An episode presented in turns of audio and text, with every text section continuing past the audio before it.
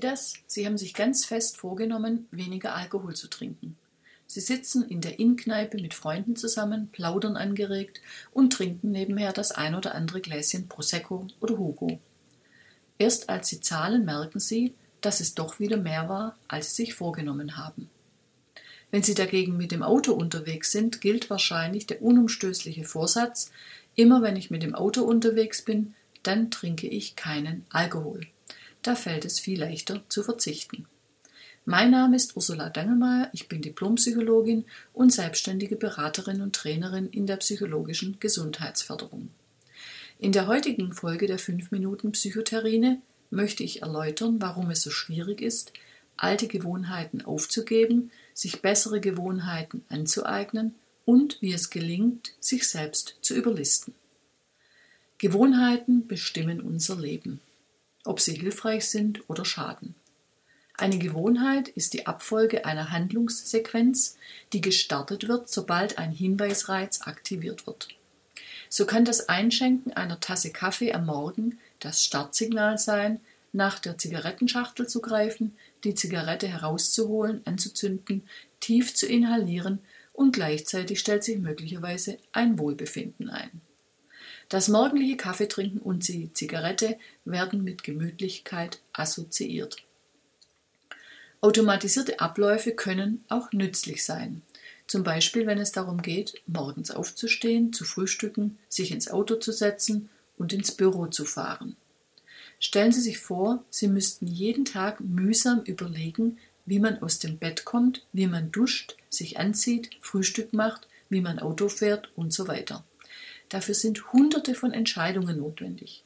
Wenn man jede dieser Entscheidungen bewusst treffen müsste, wäre wahrscheinlich nach der Fahrt ins Büro der Tag schon vorbei. Also Gewohnheiten helfen uns, geistige Energie einzusparen. Es geht nun um die Frage, wie man sich schlechte Gewohnheiten abgewöhnt oder wie man sich überlistet, erwünschtes Verhalten zu zeigen, also beispielsweise regelmäßig Sport zu treiben. Um dauerhaft Gewohnheiten zu verändern, muss man folgende Punkte berücksichtigen. Erstens, man braucht ein klares Ziel. Hierbei kann man sich am SMART-Prinzip orientieren. Ein Ziel sollte S wie spezifisch sein, M wie messbar, A wie attraktiv, R wie realistisch und T wie terminiert. Also das Ziel, sich künftig mehr zu bewegen, entspricht nicht der SMART-Regel. Besser ist folgende Zieldefinition. Ich werde zweimal in der Woche mindestens eine halbe Stunde laufen gehen. Zweitens Planung der einzelnen Schritte auf dem Weg zum Ziel, also beispielsweise welche Ausrüstung benötige ich, an welchen Tagen, um wie viel Uhr kann ich mein Vorhaben am besten umsetzen, allein oder schließe ich mich einer Gruppe an. Zur Planung gehört auch zu überlegen, welche Hindernisse und Barrieren dazwischen kommen können und was man in solchen Situationen dann konkret tun möchte. Also, was tue ich, wenn es an den Tagen regnet, an denen ich vorhabe, laufen zu gehen?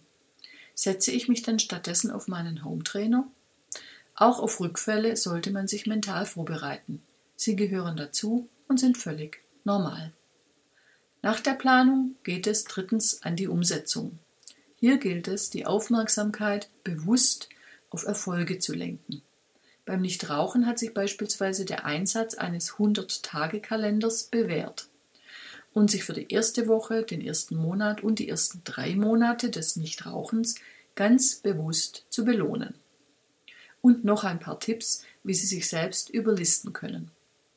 Konzentrieren Sie sich möglichst nur auf eine Verhaltensänderung zu einer Zeit, sonst überfordern Sie Ihre Willenskraft, denn Willenskraft ist begrenzt.